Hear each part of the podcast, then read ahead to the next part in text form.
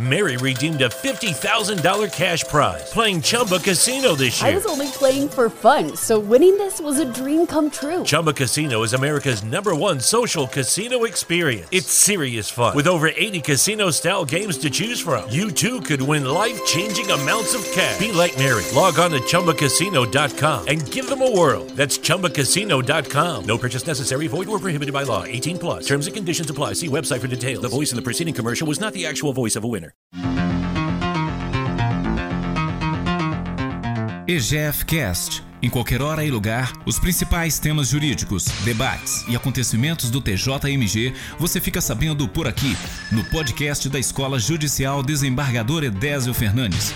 Você também pode nos acompanhar por nossas redes sociais, site, plataformas de áudio e em nosso canal no YouTube. Sejam bem-vindos ao EGF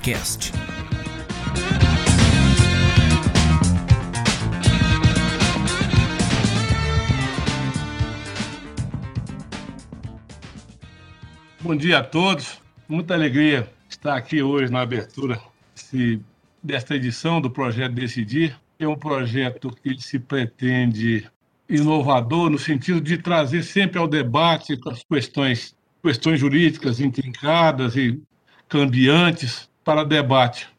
Hoje, quem nos faz é, a apresentação é o desembargador Jobert Carneiro Jacques, e nós, é, o tema a ser tratado é a quantidade de entorpecente na apreensão, fundamento único da prisão preventiva. O, o tema já começa instigante pela proposição que o desembargador Jover fez. E é, esta, esta mesa virtual é, que nos honra é composta pelo desembargador Alberto Diniz, presidente da MAS, desembargador Edson Feital Leite, desembargador Bruno Terra Dias, desembargadora Mariângela, minha longa manos, e o desembargador Newton Teixeira de Carvalho. Eu vou deixar de fazer as apresentações curriculares, porque a mim e a escola basta a satisfação da presença do desembargador Juba e do desembargador Bruno, que, cujas carreiras, por si só, se elevam acima do seu currículo. São carreiras brilhantes de dedicação à magistratura e à causa humana. Portanto, muito obrigado a todos e vamos, vou passar a palavra ao desembargador Júlio para que possa é, proferir a sua palestra e, e com o debate do desembargador Bruno. Muito obrigado a todos. Com a palavra, desembargador Júlio. Muito obrigado, desembargador Tiago Pinto. É uma satisfação estar aqui mais uma vez é, participando da programação da Escola Judicial e na sua pessoa, eu cumprimento todos os colegas que compõem aí a mesa virtual e também, lógico, cumprimento a todos os nossos é, ouvintes. Né? É uma satisfação e vamos procurar aqui de uma forma, lógico, bem sucinta, é, satisfazer, ao menos em parte, a expectativa de todos. Veja bem, nós vamos então tratar de um tema, é, como falou o doutor Tiago, bastante é, interessante, instigante até, é, que no caso ganha uma importância adicional à importância já do processo, à importância exclusivamente é, jurídica, porquanto a, pre, a prisão preventiva é um tema é, dentre os quais é, a gente é, vislumbra um fortíssimo caráter político, né? É, está presente em muitas discussões, em muitas é, buscas por soluções para além do processo, né? Para além do sistema é, de justiça é, na medida de todas as implicações que o tema é, abrange e que nós vamos procurar aqui efetivamente falar um pouco de cada uma é, dessas possibilidades. Evidentemente, não teria como falar da prisão preventiva na sua inteireza, daí o nosso corte, né? daí a nossa é, restrição que é falar é, de uma parcela da prisão preventiva não menos importante e eu diria até das mais interessantes que atualmente tem tomado assim mais a preocupação de juristas e principalmente é, de julgadores, que é a possibilidade ou não, né, do decreto da prisão preventiva na seara dos crimes é, do artigo 33 da lei de tóxicos, é, tão somente, né, exclusivamente tendo como fundamento é, a quantidade de droga apreendida. Né? Então, nós vamos ver que muitas implicações decorrem é, disso daí, é, muitas interpretações precisam ser feitas, né? e muitos paradigmas precisam ser quebrados. É, apenas para fazer assim uma introdução mais efetiva, vamos ler aqui o artigo 311, me, permo, me permita. Em qualquer fase da investigação processual ou do processo penal, caberá a prisão preventiva decretada pelo juiz de ofício se no curso da ação penal. Então, a primeira questão importante que é preciso entender, né? O juiz só pode decretar a prisão preventiva de ofício no curso da ação penal, né? Enquanto essa é, investigação, né? Enquanto a, a persecução é, do Estado estiver no âmbito das investigações, é, isso não poderá ocorrer de ofício na verdade, para preservar, inclusive, a, a, a situação de imparcialidade é, do juízo. Então, continuemos aqui. É, ou a requerimento do Ministério Público, do querelante ou do assistente, ou por, representante, por representação da autoridade policial. Esses podem requerer tanto na fase de inquérito como durante a instrução é, do processo.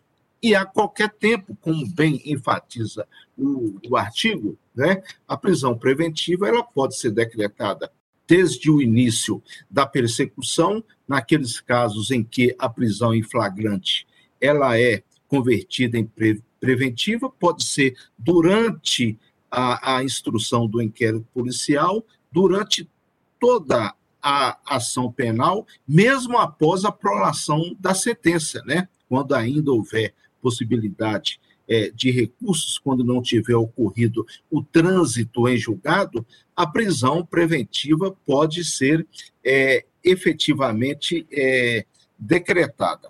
Bom, em função disso, né, a prisão preventiva, que é uma medida cautelar, não é? ela está arrolada entre as possibilidades é, é, de medida cautelar é porque ela tem esse caráter de acautelar a relação processual, né? Ela pouco tem a ver com o mérito da causa.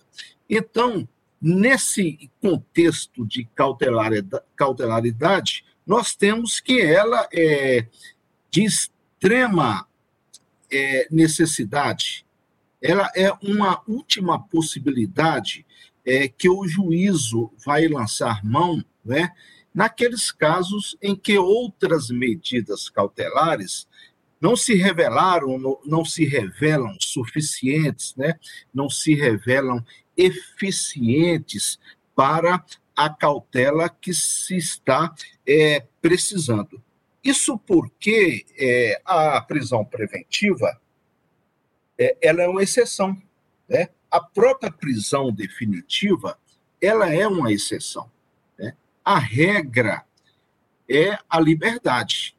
Essa é a opção do legislador brasileiro, né? essa é a opção da nossa escola é, de direito é, em estabelecer é, que a regra é a liberdade. Ela só não irá ocorrer quando é, situações pontuais, né, é, que se revelem insuperáveis ou de difícil superação, se coloquem aí para é, é, é que a liberdade não é, prevaleça.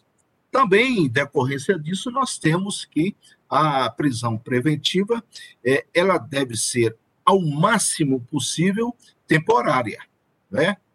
É verdade. Ocorrem situações em que o acusado fica preventivamente preso é, durante toda a instrução do processo, né? E ah, isso, inclusive, vai aí é, emendar com o cumprimento definitivo é, da pena, mas isso também é uma exceção. Na medida em que a cautela não seja mais necessária, deverá é, ter uma suspensão, né, uma cassação do decreto é, que determinou a prisão preventiva. Bom, então vamos nos ater um pouquinho aqui, é importantíssimo, na questão das medidas é, cautelares que estão lá no artigo é, 282 é, do nosso é, Código de, de Processo Penal, e fala-se lá que ela pode ser decretada em função da necessidade, lógico, e quanto à adequação da medida. Né? Na, na vertente é, da necessidade, nós temos, segundo a lei, a aplicação da lei penal, né? a preventiva tem essa é, é, é, é função de garantir a aplicação da lei penal, para assegurar as investigações, né, para assegurar o trabalho é, é, é de apuração é, dos fatos, é, para é, evitar novas infrações, uma questão muito recorrente aí no âmbito do tráfico de drogas, que é a, a, a reiteração delitiva, né? É muito comum a gente é, observar, não só nos processos, mas pela própria imprensa, às vezes a pessoa envolvida com o tráfico de drogas é, ganha a liberdade em uma semana, na semana seguinte ela já está presa de novo é pela reiteração delitiva. Daí, é, a, a, a uma das cautelas, é, como essa, por exemplo, não é só para o processo, é também para proteger o próprio é, é, acusado, né? enquanto no tráfico de drogas ele está sujeito não só à reincidência, o que piora a situação é, é perante é, o processo, como também, inclusive, morrer, né? infelizmente. Né? Uma, uma, uma das possibilidades aí é, bastante observadas. Bom, relativamente à adequação da medida, leva-se em consideração a gravidade do delito, e isso vai ser fundamental aqui na nossa fundamentação no que diz respeito à, à, à utilização unicamente do quesito é, quantidade de entorpecente, leva também é, com relação à adequação às circunstâncias do fato e às condições pessoais é, do indiciado. Tá? Agora, evidentemente que com relação a prisão preventiva, o legislador teve preocupações maiores, né? estabeleceu é, é, é requisitos é, é, a mais diante do fato que a prisão preventiva, repito, ela vai confrontar com o princípio da liberdade, que é a tônica. Então, o legislador ele precisou aí de certa forma, é, recrudescer mais em relação ao julgador, né, para que ele tenha motivos mais é, é, é, é, fundamentados, mais embasados para o decreto dessa medida é, extrema.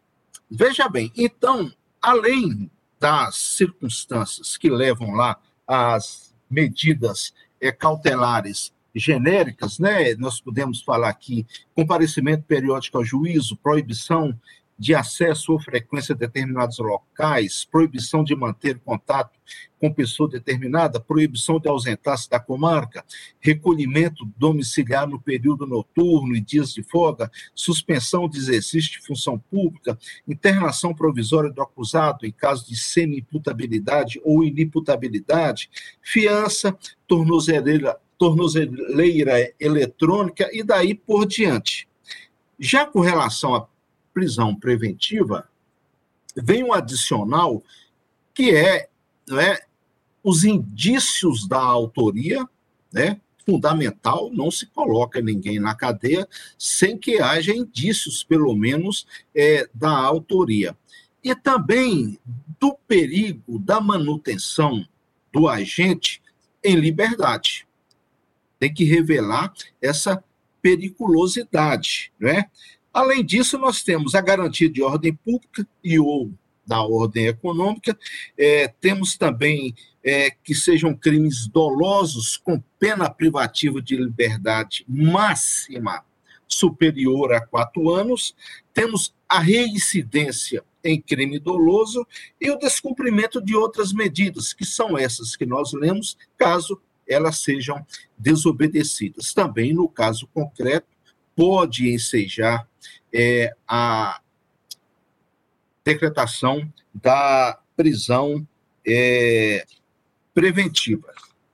Bom, então, feito essas ponderações é, iniciais, nós podemos ir aí, então, é, depois dessa rememoração, né, e restringindo o nosso tema, né? fazendo o afunilamento para a gente adentrar aí é, na questão do decreto da prisão preventiva, tendo como fundamento unicamente a produção, é, desculpa, é, a, a, a, a, quantidade da, da substância entorpecente apreendida nós já adiantamos que o nosso foco ele vai ser enriquecido sobremaneira, né, pela discussão da jurisprudência, né?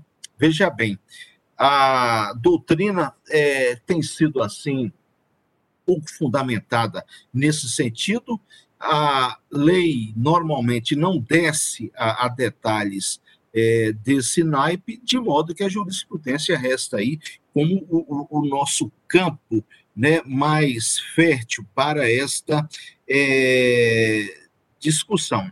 E aí, nesse campo né, da jurisprudência, dos tribunais, é, tanto regionais, mas principalmente é, de terceiro grau, nós vamos ver aí é, discussão bastante é, relevante e também bastante discrepante, né? Temos, por exemplo, tanto no Superior Tribunal de Justiça como no Supremo Tribunal é, Federal, decisões liminares e definitivas em ambos os sentidos, né? com fundamentos, com argumentos e com princípios até mesmo é, inconciliáveis. É realmente uma uma temática que precisa aí um maior esforço no sentido de uma, eu não digo de uma uniformização, mas pelo menos de um desígnio né, mais é, arrojado. Então, nós vamos ter aí, repito, essa é, divergência. Vamos começar por aquelas situações daqueles magistrados, né, daqueles órgãos fracionados, câmaras, é, é, é, é que efetivamente não decretam a prisão preventiva, tendo como único fundamento a quantidade é, de drogas apreendidas. Ou seja, na verdade, é, é, essas decisões elas entendem como fundamentais a presença é, de outros requisitos para as medidas cautelares é, e não desconsideram situações como a primariedade do réu, né? É, os, é, a ausência de registro de antecedentes criminais, né? elas valorizam a, o endereço é, conhecido, a, o exercício de atividade profissional lícita, é, esses é, magistrados principalmente, e quando eu falo magistrados, porque está muito ainda na seara das decisões é, individuais, solitárias, mesmo lá no terceiro grau é, de jurisdição, né? E nesses julgamentos, eles é, têm como principal é, foco, como principal fundamento, a desproporcionalidade, né? Eles entendem que o tão só fato desse flagrante com essa é, é, é, é quantidade de entorpecentes, ele não pode ser é, é, considerado isoladamente e falam que né, defendem e mesmo decidem no sentido de que isso seria uma coisa desproporcional que os demais requisitos é, precisam é, levar, é, ser levado em consideração. E nessas decisões também sobressaem, assim, de uma maneira bastante enfatizada, a figura do mula. Desculpa a expressão, ela é horrível, eu sei, mas ela saiu lá do âmbito né, da criminalidade e ganhou até as salas de Brasília. Então, eu preciso repassar isso também na explanação. Né? O mula, enquanto aquela pessoa que normalmente não é, é, é, é guardaria, que, que não teria um liame né, mais efetivo, é, tanto com, com o crime organizado, com é, é, organizações de inteligência né, para o crime, é, como também não teria lá muito liame é, até psicológico com o próprio tráfico de drogas. Tá? Isso ocorre principalmente naquelas é, é, é, situações, diríamos assim, emblemáticas e mesmo traumáticas né, do uso de, de parentes, de pais, de mães, né, de vizinhos, de, de, de pessoas é, até vulneráveis intelectivamente, que são usadas para é, é, se servir de mula. Muitas vezes, numa situação de manifesto é, constrangimento, né, numa situação é, é de manifesta contrariedade, imagina uma mãe, né, tem que carregar entorpecentes é, em função de coação do filho, né? Isso não é raro, isso acontece a todo momento e muito mais próximo da gente do que é, é, se imagina. Aí realmente ganha força essa questão da desproporcionalidade, né? Vai ganhar força também a, a, a, a situação é, legal do parágrafo 4 do artigo 33, né, da lei é, de tóxicos, é, onde se estabelece um, uma redução do, para o tráfico é, privilegiado, às vezes, às vezes não, né, de um sexto a dois terços é, de redução da pena, uma situação que invariavelmente vai aí é, é, descambar na imposição ou da não decretação da prisão preventiva ou da cassação daquela decisão que efetivamente é, decretou essa medida excepcional, não é? é? Então, nesses casos aí de bons antecedentes primários, não dedica atividade criminosa, nem integra a organização criminosa, além dessas situações é, de participação do crime mediante é, coação, aí não terá realmente outra solução, e são medidas, são decisões, evidentemente, é, acertadas. Mas nós temos situações diferentes no tráfico de droga. Né? O transporte, então, é, se dá de maneiras é, diferentes. Uma coisa é uma idosa né, carregando entorpecentes em uma sacola, né, para atender ali uma necessidade da família. Outra coisa é alguém na direção de uma carreta com 5 mil quilos de cocaína. Não é? não há, lógico, é, circunstâncias equivalentes é, aí. Então, nesse, é a partir dessa perspectiva, tem, lógico, os magistrados, né, os tribunais, é, que decidem no sentido é, da decretação da prisão preventiva, né, levando em consideração tão somente a quantidade é, de tóxicos é, apreendida e com a desconsideração de todas as circunstâncias que é, eventualmente pudessem ser é, favoráveis, que são a primariedade, que são né, é, os bons antecedentes, é, atividade ilícita, endereço conhecido, coisas é, desse tipo. Né? Então, é, essas é, decisões partem do princípio que a espécie, né, a matéria, não comporta é, decisões simplistas, decisões é, objetivas, né? e exigem mesmo que a, a, questão seja examinada de forma é, holística, né?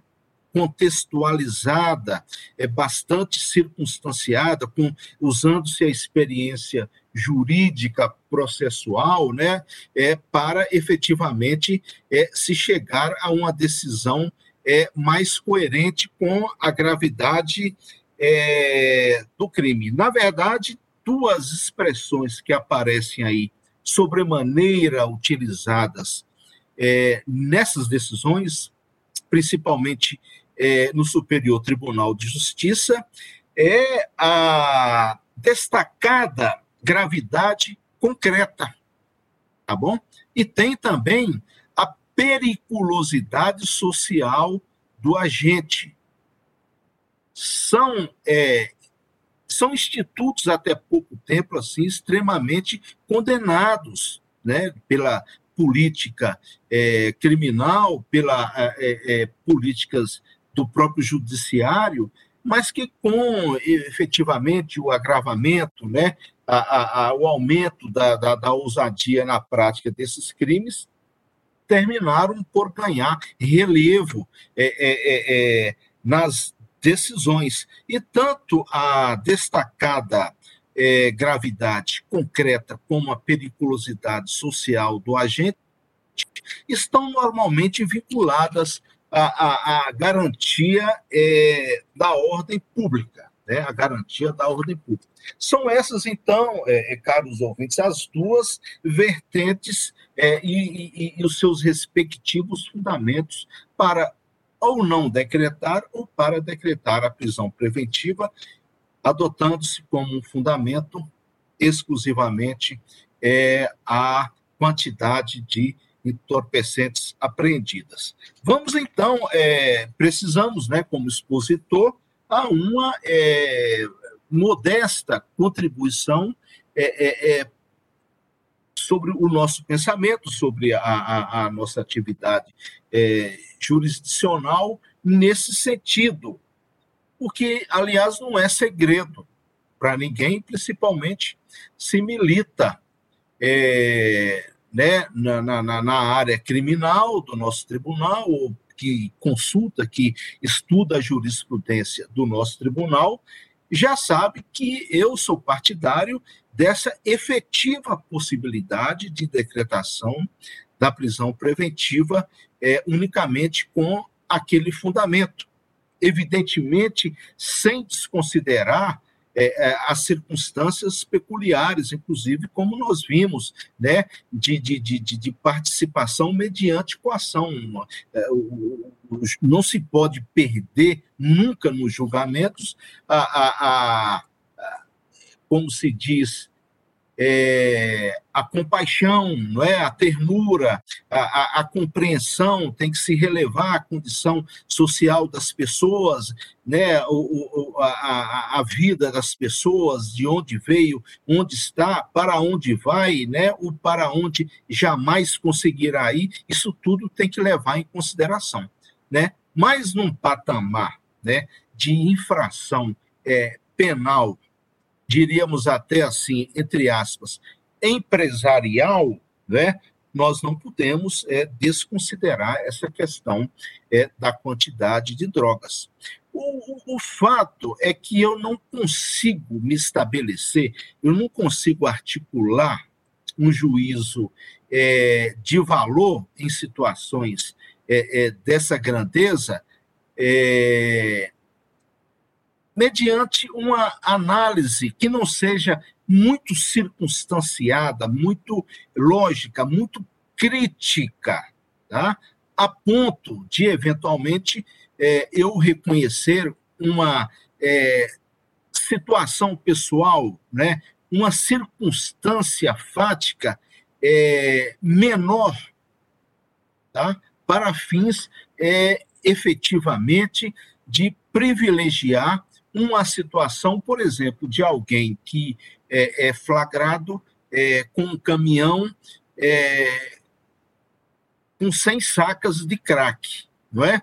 Ou conduzindo um automóvel com 70, 100 é, tabletes prensados é, de cocaína, né? Conceder é, privilégios a essa pessoa é, unicamente sob o argumento de que a droga não lhe pertence, né? Que ele é apenas é, o transportador, não é? Que além de tudo é primário e tem bons antecedentes. Me parece que a, a, a situação exige aí é, algo mais é, recrudescido. Com isso, vamos só aqui para, lógico, enfatizar o nosso fundamento, precisamos, somos obrigados a, a ter esse comentário sobre isso, sobre isso, perdão, retornar lá a algumas questões inerentes aos requisitos. Então, como ficaria a garantia da ordem pública, que normalmente ela é, é relacionada a grandes distúrbios sociais e não tem nada a ver com isso, né? Então, é, um carregamento né, é, é, é, grande de entorpecentes, ele vai servir a bairros inteiros, a cidades, inclusive a regiões, e aí ele vai, nessas localidades, influenciar no substancial agravamento da violência, né? vai influenciar negativamente sobre os programas de proteção social, é, é, é, notadamente de proteção à infância e, ju, juventude, vai é, agravar os problemas é, de saúde, principalmente inerentes à dependência química, né, inviabilizando intelectivamente gerações inteiras, é, eis aí a destacada é, gravidade concreta, eis aí a periculosidade social é, desse agente. Isso não pode ser desconhecido, isso não é pouco.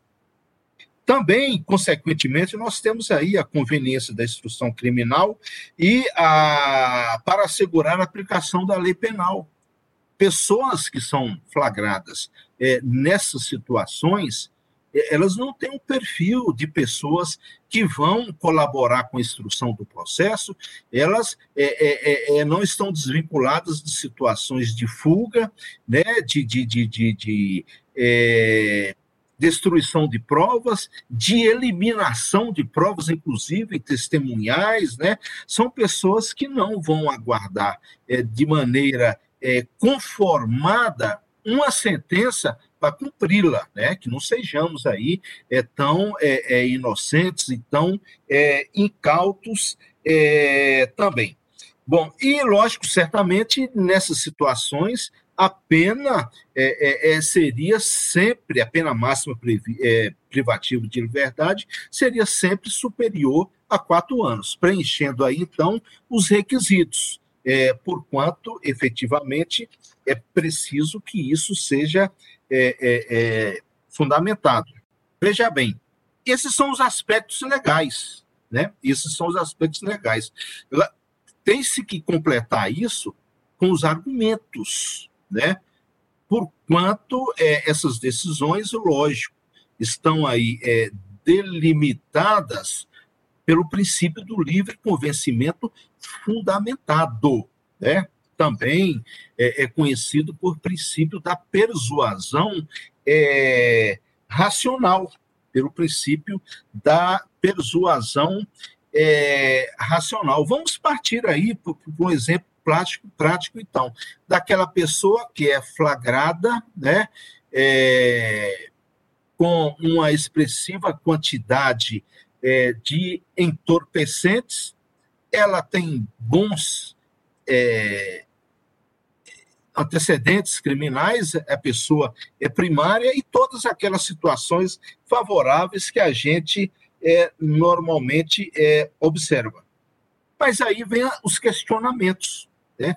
O que se aferir da personalidade é, dessa pessoa que conhece as graves, é, os graves resultados da sua ação, que sabe das rígidas penas a que estará é, efetivamente é, sujeito, que sabe da, do alto grau de censurabilidade da sua é, é ação, não é? é? Sabe também que ele está colaborando aí com a, a, o crime é, organizado, sobre o aspecto do processo também, tem-se que, como nós falamos, essa pessoa não será o perfil de réu que vai colaborar com a administração é, da justiça, além do que ele será também é, um grande candidato à reiteração é, delitiva.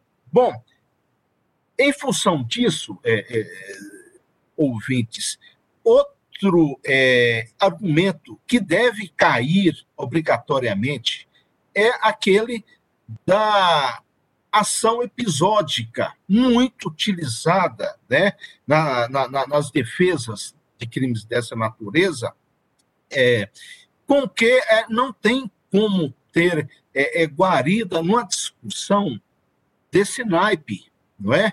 é? Porque, veja bem, o homicídio também é uma ação criminosa episódica, não é?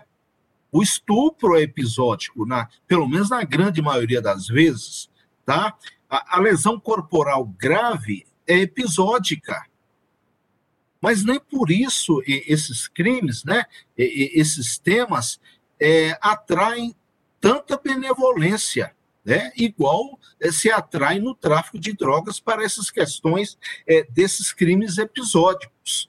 É, tá bom, a, a, primeira, a primeira vez que o indivíduo, o indivíduo indivíduo está fazendo um carregamento de cocaína. Só que ele saiu com um caminhão lá da fronteira da Bolívia e vai para São Paulo, e vai para Belo Horizonte. Isso é pouco? Isso, isso é desconsiderado? É, é, essa pessoa tem participação periférica nesse crime? É, é, a participação dela é de menor importância? Nunca a participação dela é fundamental na empresa criminosa, né? Ela integra a organização criminosa, por mais que não seja um chefe, por mais é, é, é, é que talvez é, queira fazer isso uma única vez, mas não, não tem como relevar isso, e mesmo porque no tráfico de drogas o soldado não tem essas opções. Quem entra nessa seara não sai na hora que quer, ou se sai, pelo menos deve sair e sumir, porque a, a questão não é simplista assim. Esse mundo, a, se sabe muito bem, é um mundo cão. Bom, o que fazer então? Qual é a solução? A solução tem que ser mais ampla, lógico. Não adianta tratar domesticamente né, é, é, é, essas questões é, tratar de uma maneira é, é, é, artesanal, que nós não chegaremos a lugar nenhum, ficaremos nesse prende-solta, nesse prende-solta e não se enfrenta a questão. Primeiro lugar, é preciso decidir qual sistema de justiça nós queremos. Né? Rígido, complacente, frouxo, né? É, ou virtuoso, ou didático, né? ou eficiente, né? Deve-se também é perquerir se é, é, é, é, legitimamente razoável, né? se é, é moralmente legítimo ao Estado manter estruturas caríssimas, como é o caso do sistema de justiça, que é uma estrutura das mais caras é, do Estado e, paradoxalmente, não oferecer resultados relevantes. Né? Paradoxalmente, é, é, é, é ao contrário, oferecer à sociedade uma, é, é, uma, um forte sentimento de impunidade, um forte sentimento de insegurança, né? De insegurança. É, Deve-se lembrar que essa pessoa é, é, que faz um carregamento de drogas é, nessas quantidades, às vezes com dezenas, centenas, milhares de, de quilos, é, antes de tudo, uma pessoa ousada, né? E ousadia no crime é destemor, tá? É, é, é, é, é ousadia no crime é periculosidade, é, temperamento imanente de quem faz qualquer coisa para satisfazer as suas pretensões materiais, para satisfazer a, a, a, a, a sua cobiça, não é? Então, é, é, é, não estamos falando de senhoras idosas, é, pelo amor de Deus, são pessoas com alto grau é, é, de ganância. Sem falar, é, caros ouvintes, que no Brasil, eu, eu, vamos colocar um limite temporal aí até perigoso, mas pessoas com até 40, 40 anos não sabem o que é vida, só sabem o que é correr da morte, principalmente nos grandes centros. E isso ficou banal, nós nos acostumamos com isso. Isso não é, é, se questiona, né? Isso não se questiona.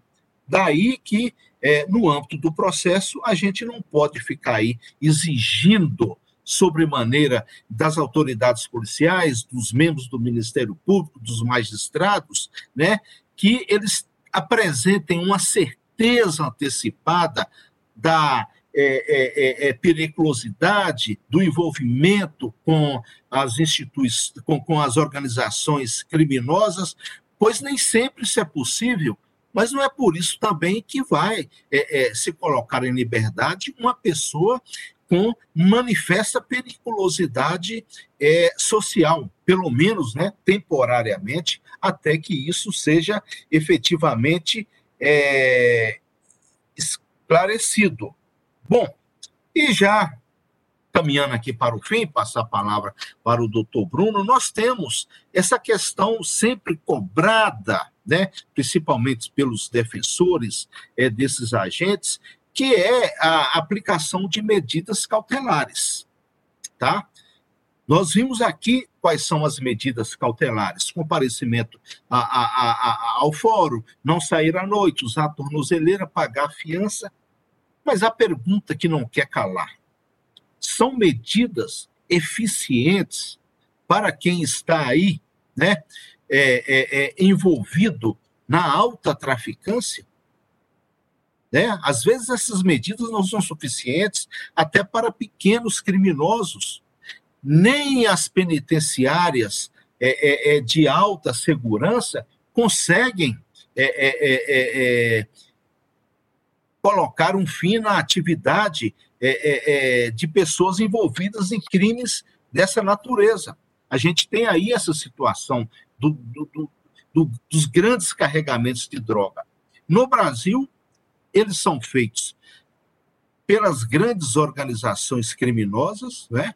Quando não com a autorização delas, e se não existir essa autorização, quem está transportando já sabe de antemão né, o valor da comissão que deverá pagar e, em caso de inadimplência, já sabe também qual é a pena. Né? Essa é a nossa falência completa.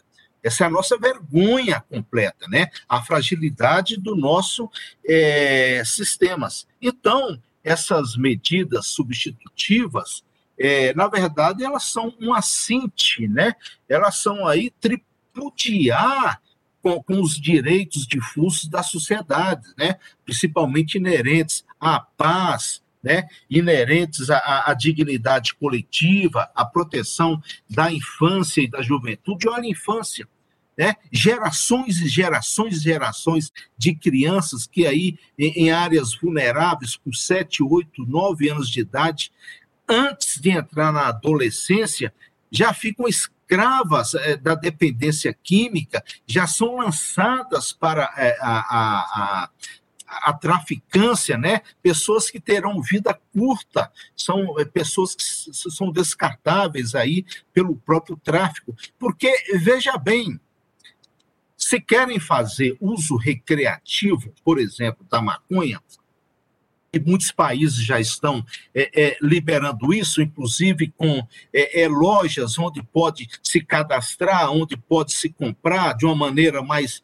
é, protegida, né, com origem controlada, fora da guerra, da violência. Particularmente, eu não tenho nada a opor, mesmo porque o meu ramo é sistema de justiça. Isso aí é questão de saúde pública, né? A droga, enquanto a questão de saúde pública, não entra aqui nessa é, seara. Isso daqui é seara do empreendimento com fins a grandes lucros é, é, mediante o tráfico de drogas de grande é, quantidade. Bom, então, é, veja bem, afinal de contas, nós, da, da, administração da justiça, estamos aí submissos ao, é, é, é se, aos princípios da eficiência e da é, austeridade. Desculpa pelo alongamento, peço desculpas ao, ao meu colega Bruno Terra Dias, é, mas são, são palavras que foram assim é, mínimas aqui para que a gente pudesse é, fazer um enfecho dessa, é, é, dessa exposição. Muito obrigado, desembargador Jobert. Quero registrar aqui a minha felicidade, minha alegria pelo convite feito pelo desembargador Jobert e pelo desembargador Tiago Pinto para estar aqui hoje. A minha satisfação em ver nossos colegas e amigos de concurso, eu desembargador Roberto, desembargador Alberto Diniz, desembargador Newton, todos no mesmo concurso, o desembargador Tiago, o desembargador Edson Feital, o desembargador Mariângela, todos de concurso imediatamente anterior ao nosso. Vejo colegas aqui também nos assistindo, é, o Cristiano, a Luziene, vi aqui o Wellington, enfim, vejo muitos colegas de concurso ou de época de concurso também, concursos próximos, e vejo vários amigos de concursos posteriores também aqui. Quanto ao, ao tema, esse é um tema acalorado. Né? E o desembargador Gilbert já fez uma explanação mais do que suficiente. A mim me cabe, nesta situação de debatedor, duas funções, pelo que entendo. A primeira é de tornar mais complexo o debate. Por quê? O desembargador Roberto tem uma qualidade de é, é, interlocução que nos parece tornar fácil o que é tão difícil. Essa é uma qualidade da comunicação que o desembargador Gilberto tem e que eu não tenho. Então, acabo, acabo que a minha intervenção é complexificadora. Né? E também repassar alguns questionamentos que é, vi aqui no chat. Né? Antes de passar os questionamentos do chat, então, apenas é, pontuando, né, nunca com a ideia de suplementar ou complementar de forma nenhuma, mas apenas pontuando algumas apreciações minhas. A questão do tráfico de drogas né, ou de substâncias psicoativas proibidas, porque na verdade é um tipo penal em branco que é complementado por portaria, né, pela lista de substâncias, é, ela comporta, essa questão comporta várias é, abordagens diferentes, desde a jurídica, que é a que nos cabe aqui nesse instante, a social, a antropológica, a religiosa, não podemos esquecer que há produção, distribuição e consumo de substâncias eventualmente proibidas em cerimônias uh, religiosas, né? o, talvez a, a, a que seja de mais fácil lembrança seja o Santo Daime, que é, é, é a, da região amazônica e, e traz, evidentemente, questionamentos as questões filosóficas, a antropologia filosófica, a questão das artes, né? a questão de Hegel, né? o, o homem total né, ou como totalidade, melhor dizendo, né, e, e a sua intencionalidade. Bem, mas nós temos que lembrar que o jurídico, se é, é, ele busca de empréstimo de outros ramos do entendimento os conceitos que vai aplicar. E é apenas, então, somente por isso que faço esse destaque da transversalidade da questão. Né? Ora, e na transversalidade da, dessa questão, nós vamos encontrar vários segmentos bastante sugestivos. Primeiro deles, talvez o mais imediato que eu possa me lembrar aqui, talvez pela minha condição mesmo de superintendente de saúde, está lá no artigo 196 da Constituição, em confronto com o artigo 5 um, há um confronto aí de, de valores entre a liberdade individual e uh, a saúde como bem jurídico indisponível, seja para o particular, seja para o poder público. E nesse momento, quando enxergamos que há um conflito com a indisponibilidade de um, ao mesmo tempo, direito do cidadão e dever do Estado, nós vamos enxergar a possibilidade, sim, a princípio, da decretação da prisão preventiva em casos é, de tráfico de substâncias proibidas. Por quê? Porque é a exata indisponibilidade do direito em questão que vai dizer isto. Né? Bom, e é, há também a, a considerar aqui, e eu coloquei à parte, essa consideração é a economia do tráfico e o desarranjo que isso provoca na economia formal.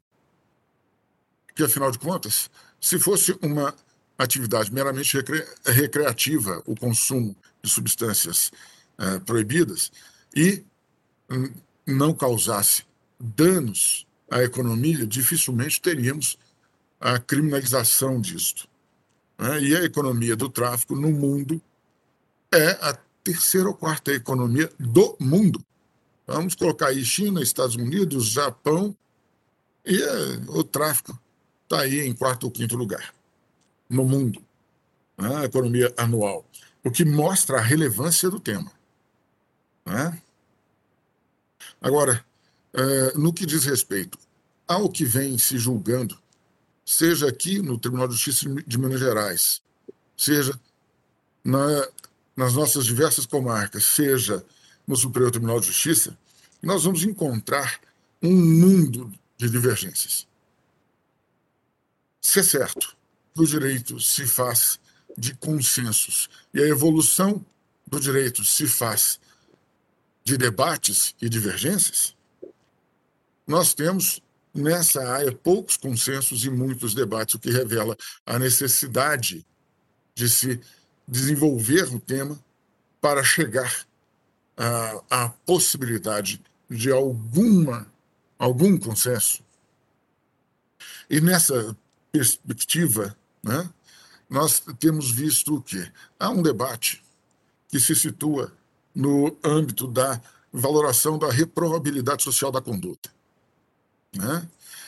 É, esse é um debate intenso que se trava, mas frequentemente é, não se agrega a ele a questão a relativa à indisponibilidade do, do direito e dos valores constitucionalmente estabelecidos. Na verdade, precisaria haver uma, uma, alteração profunda de ordenamento. E não estou eu aqui a dizer que essa alteração não possa ou até não deva ocorrer em algum momento. Não, mas apenas situando uh, o problema como deve.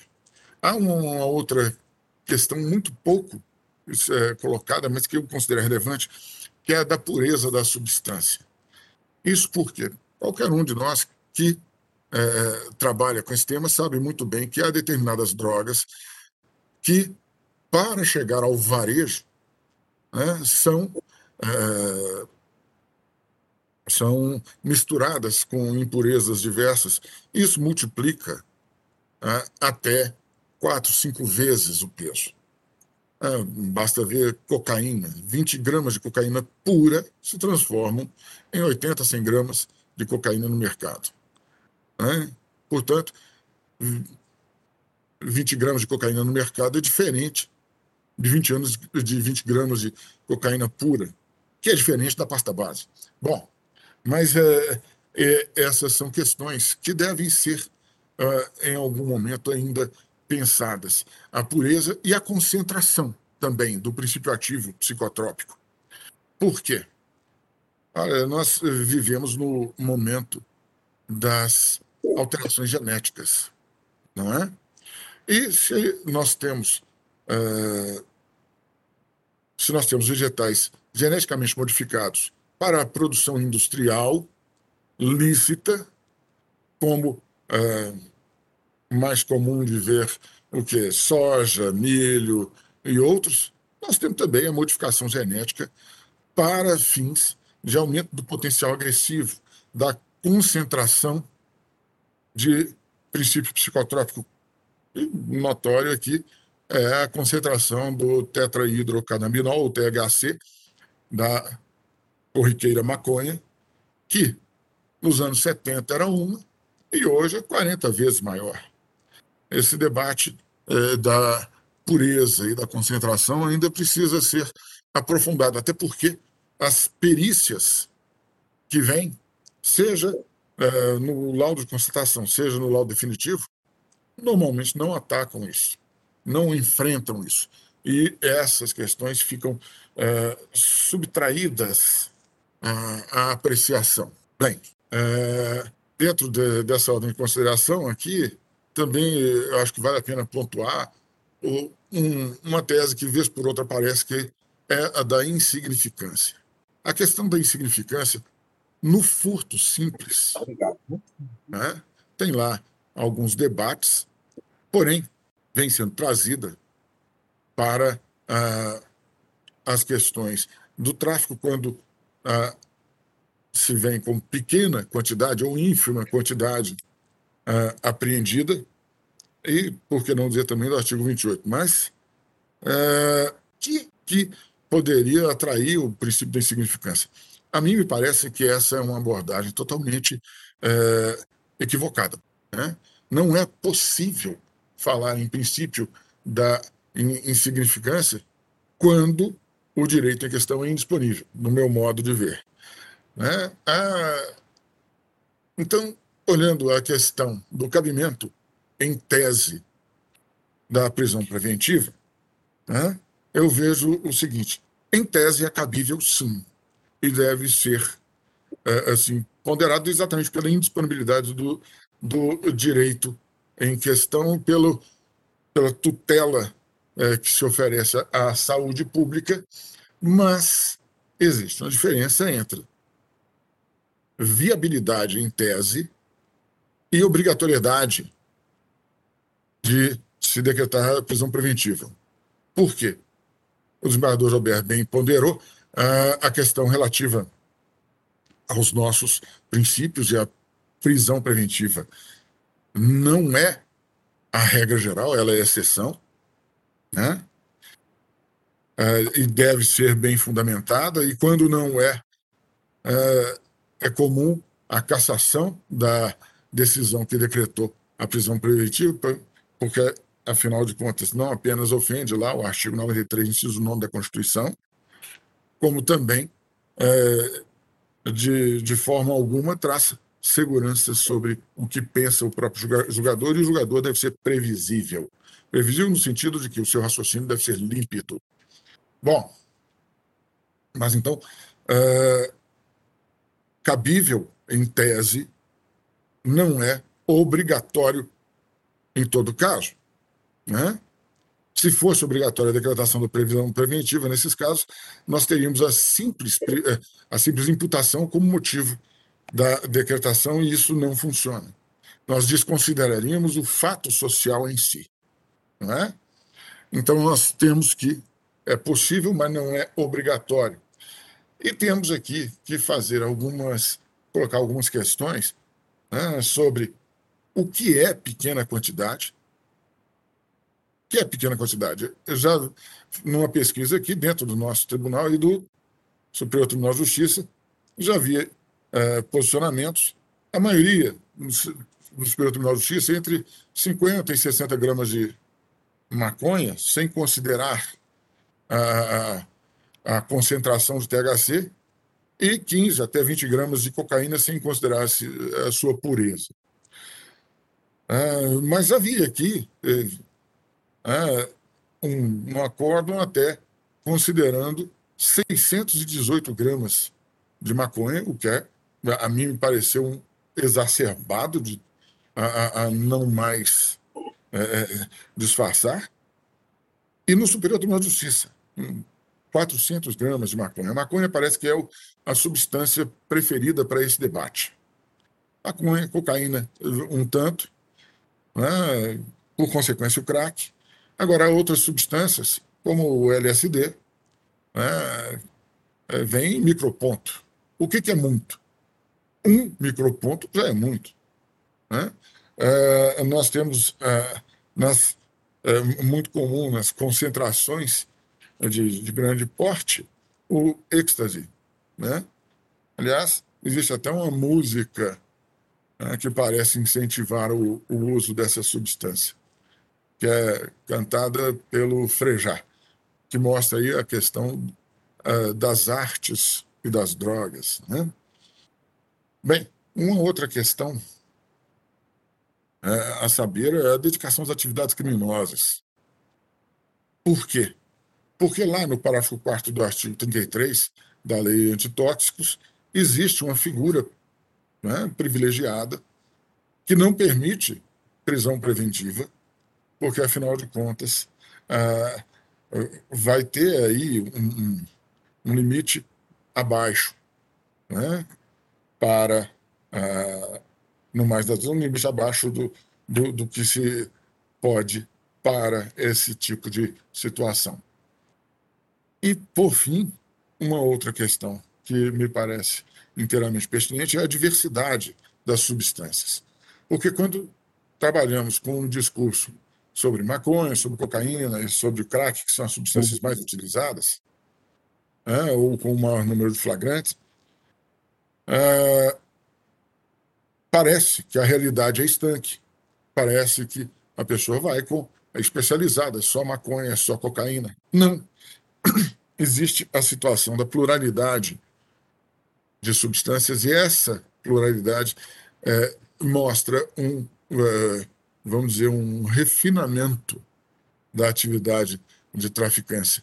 Né? Não, não se trata de é, uma droga apenas, mas uma diversidade para atender um leque diversificado de clientes, e isso é, me parece bastante é, me parece o, bastante suficiente para justificar um decreto de prisão preventiva.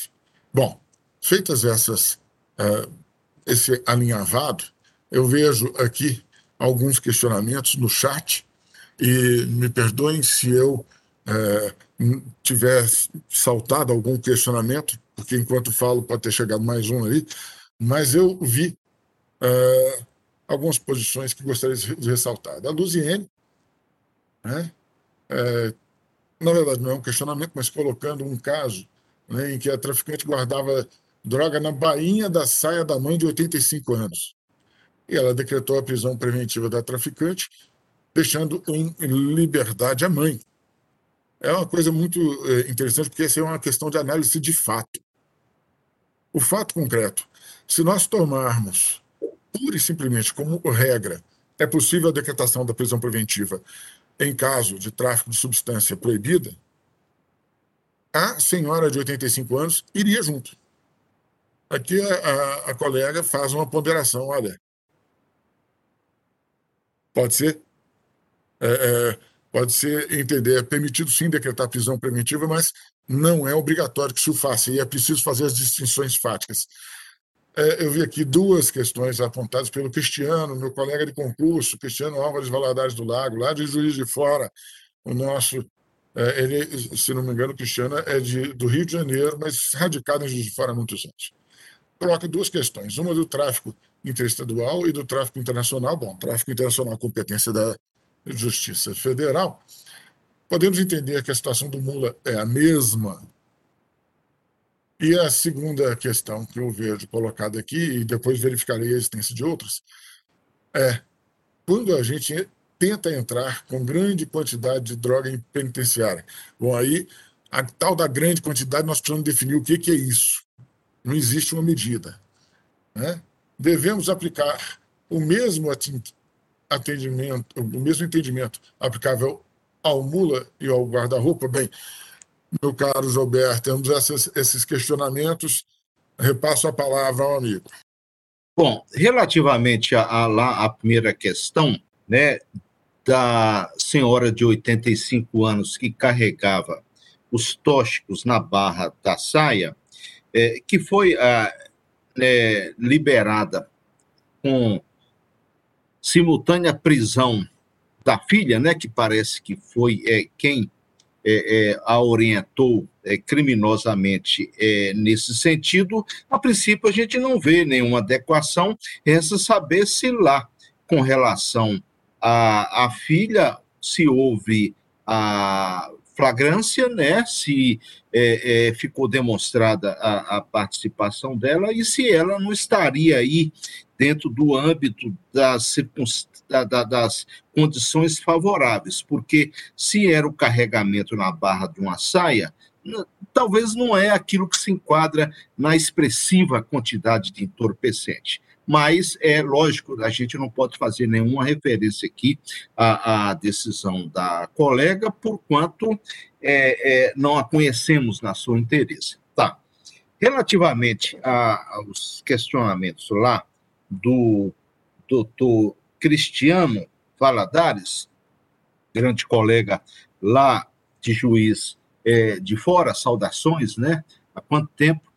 É, nós temos, primeiramente, relativo à questão do tráfico ser internacional ou ser interestadual, é, no meu modo de, de ver, isso sempre será utilizado para o agravamento da pena, né? para a majoração da pena, porque é uma, uma, uma, uma, uma disposição é, de lei. E se efetivamente, e normalmente o é, né, esse tráfico interestadual e principalmente o internacional, é, de expressiva quantidade, repito, normalmente é, é aí sim, além disso, é, a preventiva estará autorizada pelos motivos todos que nós é, falamos, como inclusive como único fundamento. Não é? A, a, nesse caso, até mesmo a questão de se tratar de tráfico internacional ou interestadual vai ficar aí provisoriamente é, suspenso né, para uso lá quando da sentença é, definitiva, porquanto, ao meu entender, conforme nós explanamos, é, a, a expressiva quantidade ela é, absorve todas as outras circunstâncias, todas as outras é, é, é, é condições pessoais.